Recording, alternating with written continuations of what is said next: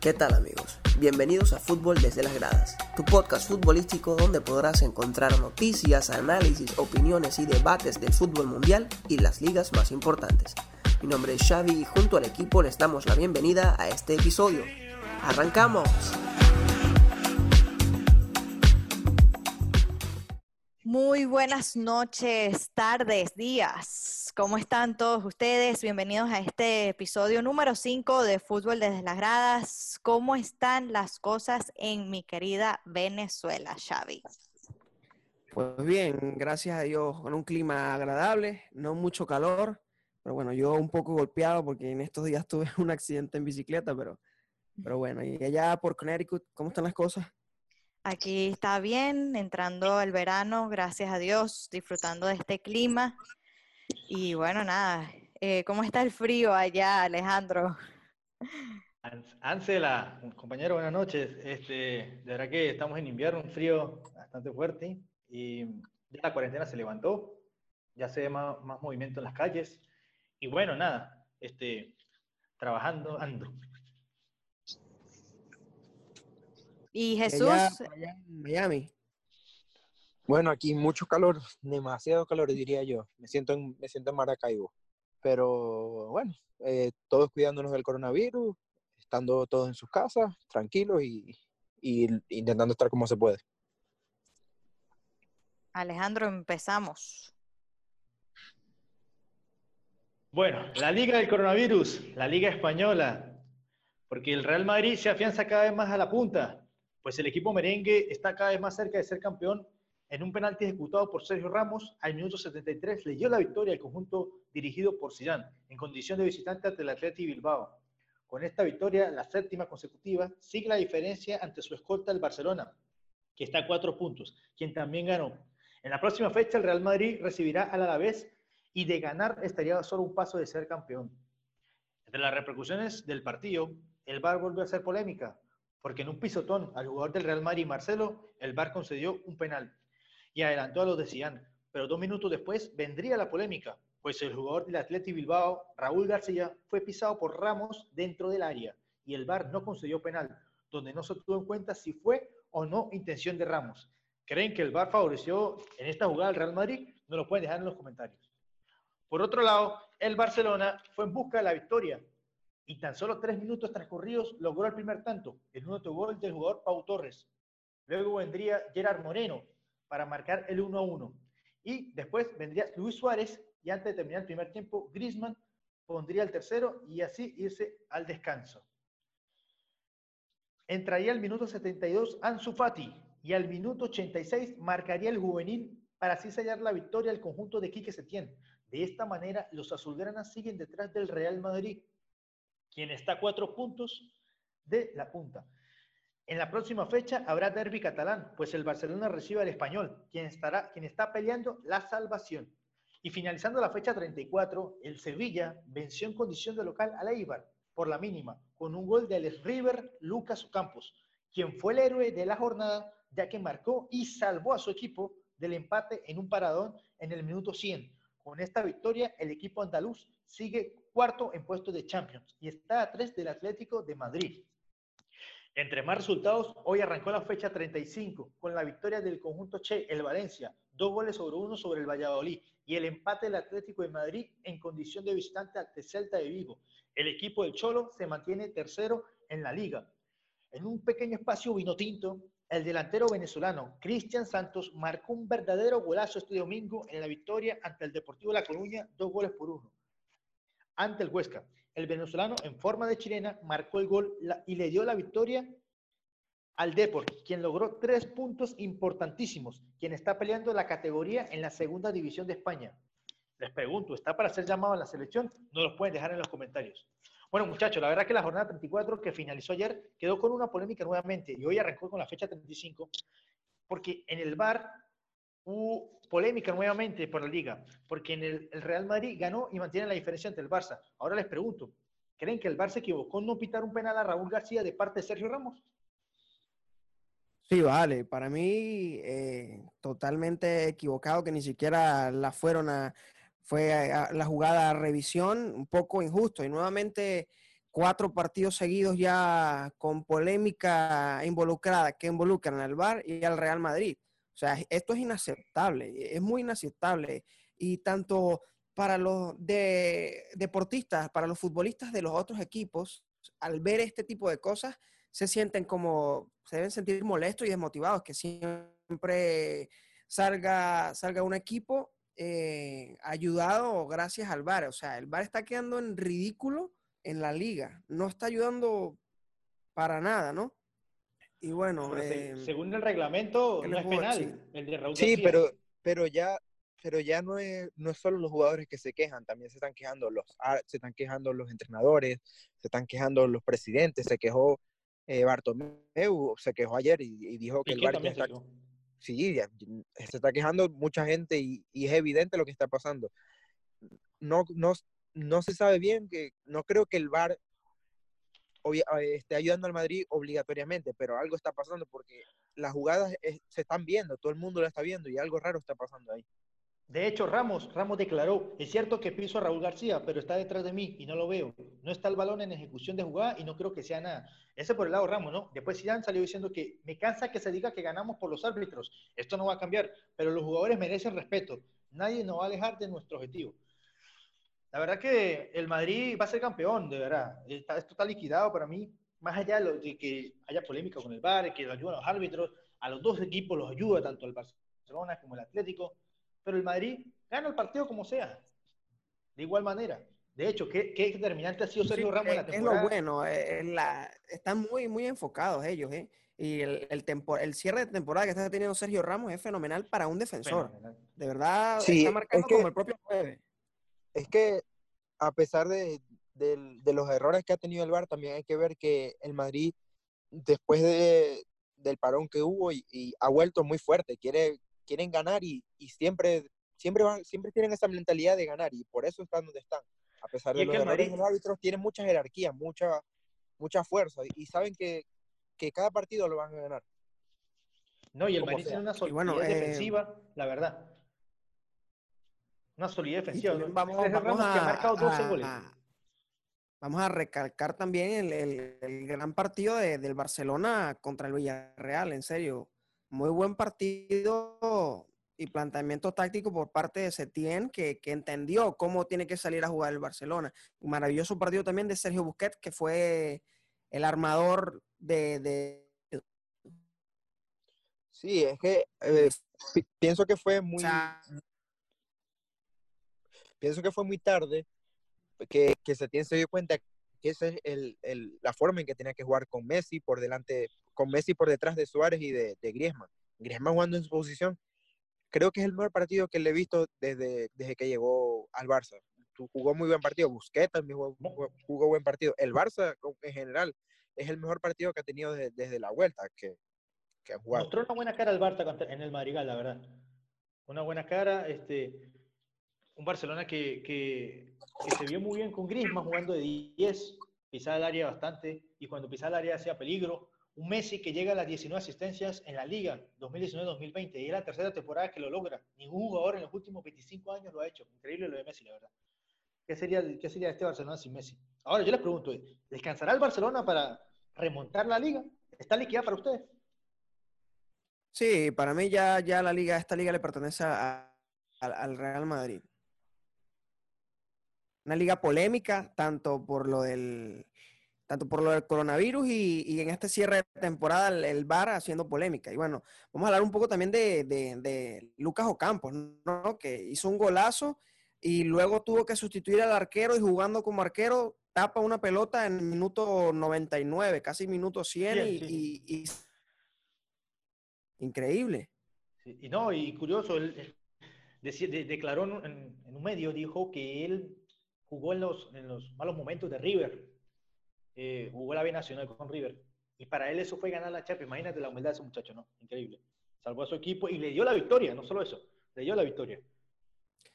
Y bueno, hablando de otro tema, nos vamos directamente a la Serie A. ¿Qué nos tienes por allá, Jesús? Claro, claro. Esta jornada 31 nos dejó demasiadas sorpresas. De visita a la Lazio, perdió los tres puntos a manos del Leche un partido que finalizó 2 a 1, un Leche que es el, está en el puesto 17 de la liga.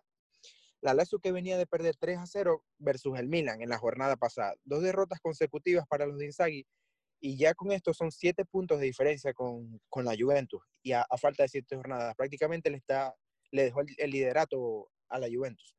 Y en el partido de la jornada, la Juventus visitaba al Milan queriendo ampliar su, su ventaja de puntos contra la Lazio. El partido lo comenzaron ganando los de Sarri con un golazo de Rabiot y con otro gol de Cristiano que llega a 18 goles en esta temporada. Pero el Milan le dio vuelta al partido con goles de Ibra, Casey, Leao y Rebic. El Milan que no le hacía cuatro goles a la Juventus desde hace 31 años. Hablando también del Milan que tiene cinco partidos invictos. Podemos decir que es, el renacer del Milan. No importa, prácticamente ya la Juventus eh, está, agarrando, eh, está coronándose campeón otra vez de la liga. Y yo quiero que ustedes opinen si ya la Juve es campeona ya la ven con ustedes como, como campeón otra vez. ¿Qué opinan ustedes? Bueno, los que seguían a la Juventus los pincharon, tanto Inter como Lazio. Creo que todo está servido para Sí, pero ya, ya la Lazio está muy alejada. Sí, exacto. Y ya victor, derrotas consecutivas casi. Ya para mí, este, este título, nuevamente, exacto, la Juventus pensando en Champions, pero ya, ya tienen, ya saben que ya, ya son campeones de esta Serie A. Y bueno, golazo hoy de, de Adrián Rabiot, una jugada maradoniana, la verdad, y la clava en todo el ángulo. Pero un maravilloso partido también táctico de, del, del Milán, en serio, muy bueno. En cinco minutos remontó, increíble. Sí, sí, sí, la verdad, eh, lo necesitaban, necesitaban un partido así. Es más, que tienen, tenían muchísimo tiempo sin ganarle a la Juventus. Y entre, entre otras cosas, también les tengo que, que se acabó la, cláusula que tenía Lautaro. En estos momentos ya todos los equipos, eh, anteriormente con la cláusula cualquier equipo podía llegar y pagar su cláusula y se lo llevaban, pero ahora no, ahora tienen que negociar con el Inter y parece que, el Inter no va a dejar de ir a Lautaro. Parece que el equipo que, vaya a negociar no lo va a dejar ir. Prácticamente eh, lo están amarrando y hasta le, darían un, contrato del doble de lo que gana ahorita. También sería... ¿Qué dicen? Bueno, hay, que ver qué, pasa si por fin el, Barcelona llega a un acuerdo con el Inter. Por mí, el Inter no, no, no va a soltar a su mejor jugador, al menos esta próxima temporada. Para mí, a Lautaro todavía le queda una, una temporada más en el Inter. Y quién sabe si en esta próxima temporada se, se por fin logren coronar campeones de la Serie A y, y, hagan y tengan un papel importante en la próxima Champions. Bueno, él está en la plana del Barcelona, ¿no? Y si ponen buena plata para con el Inter en la mesa, se lo llevan, lo venden, pues. Este, y, como, y a mí que este Barcelona le quiere armar un super equipo a Messi para retenerlo. Así que puede ser también que se marche este verano. Y bueno, nos vamos a la Premier League. El Liverpool, tras ser coronado campeón, tuvo una gran derrota frente al Manchester City en el Etihad Stadium de 4 goles a 0.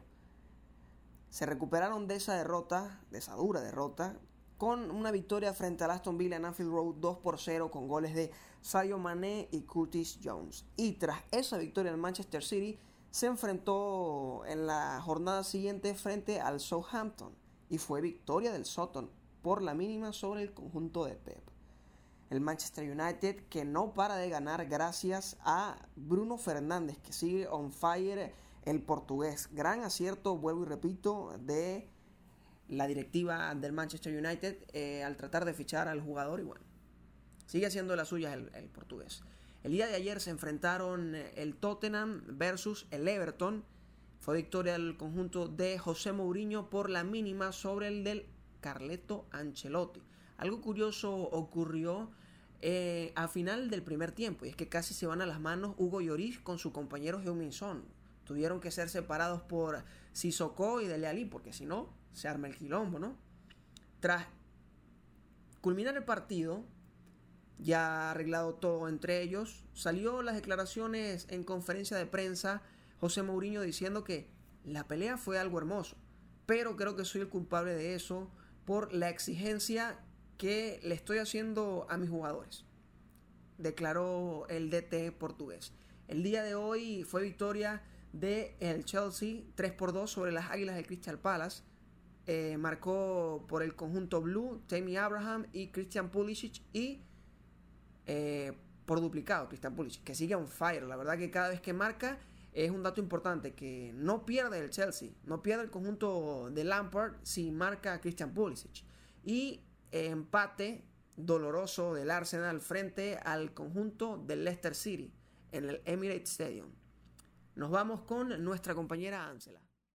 Hola chicos, bueno, ahora de que comience el mini mundial de la MLS, les tengo varias noticias que dar. El domingo pasado, uno de los jugadores del Colorado Rapids, Diego Rubio, a través de su cuenta de Twitter, se quejó sobre la forma en que la MLS está siguiendo el protocolo en los hoteles. Y es que el chileno comentó que los jugadores infectados no reciben sus comidas en las habitaciones, sino que les toca bajar a los, a los comedores. Y por consiguiente les toca agarrar los mismos elevadores y tocar las mismas superficies que los demás y hasta el punto de que mm, ellos le dicen a los demás que por favor se desinfecten y se laven las manos este, de luego de haber estado ahí compartiendo ese espacio. Agregó el chileno que en el tweet que se supone que deberían estar pensando solo en fútbol. Este, y ahora dice, deberíamos estar pensando solo en fútbol y ahora tenemos estos problemas.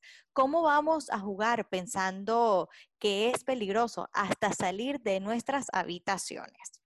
Y por otro lado, el comisionado Don Garver dio a conocer que el Fútbol Club Dallas no disputará en el torneo de la MLS en Orlando, debido a que el equipo presentó 10 casos de, eh, COVID-19 de jugadores y uno del cuerpo técnico. Pues con esta cantidad tan alta se decidió que no se jugara ya que podría estar en desventaja durante el campeonato. También el equipo de Nashville podría quedarse fuera del torneo por la misma razón, ya que son nueve los jugadores que dieron positivo al COVID. Pero no se ha decidido nada aún. Lo único es que el partido contra Chicago, que hubiera sido este, hoy mismo, ha sido pospuesto hasta nuevo aviso. Y a pesar de todo esto, el comisionado aseguró que el torneo sigue en pie y que la situación es positiva, pues de 550 jugadores, solo 13 están infectados. Además, Gaber anunció que se está cumpliendo todas las normas para el bienestar de todas las instalaciones del, eh, para los jugadores. Agregó mm, Agrego que el jugador Carlos Vela, el capitán y la gran estrella del equipo de Los Ángeles Fútbol Club, no participará en el mini mundial de la MLS debido a que su esposa está embarazada y prefirió cuidar de ella y de su pequeño tres años. Esto ha traído mucha controversia, chicos, ya que el jugador es gran peso para el equipo, aunque el director técnico Bradley dice que no hay nada que preocuparse y que lo tiene todo fríamente calculado. Los números dicen otra cosa, pero yo apoyo profundamente que Carlos Vela haya decidido este, poner a su familia y a su salud primero en medio de esta pandemia. Ya veremos qué pasa y con el corazón en la mano yo espero que este torneo sea pura diversión ya, y que no nos traigan eh, malas noticias. ¿Ustedes qué creen? Rapidito.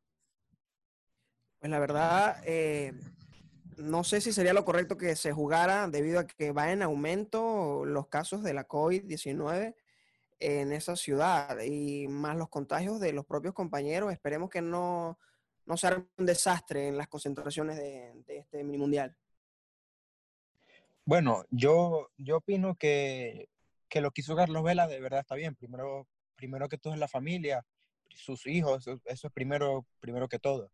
Y al igual que como están haciendo aquí también e, en el, en el béisbol, eh, los jugadores están decidiendo si jugar o no jugar. El que no quiere jugar, pues que no juegue, pague su multa y, y ya. Y los que quieren jugar, bueno, eh, para adelante, tienen que jugar.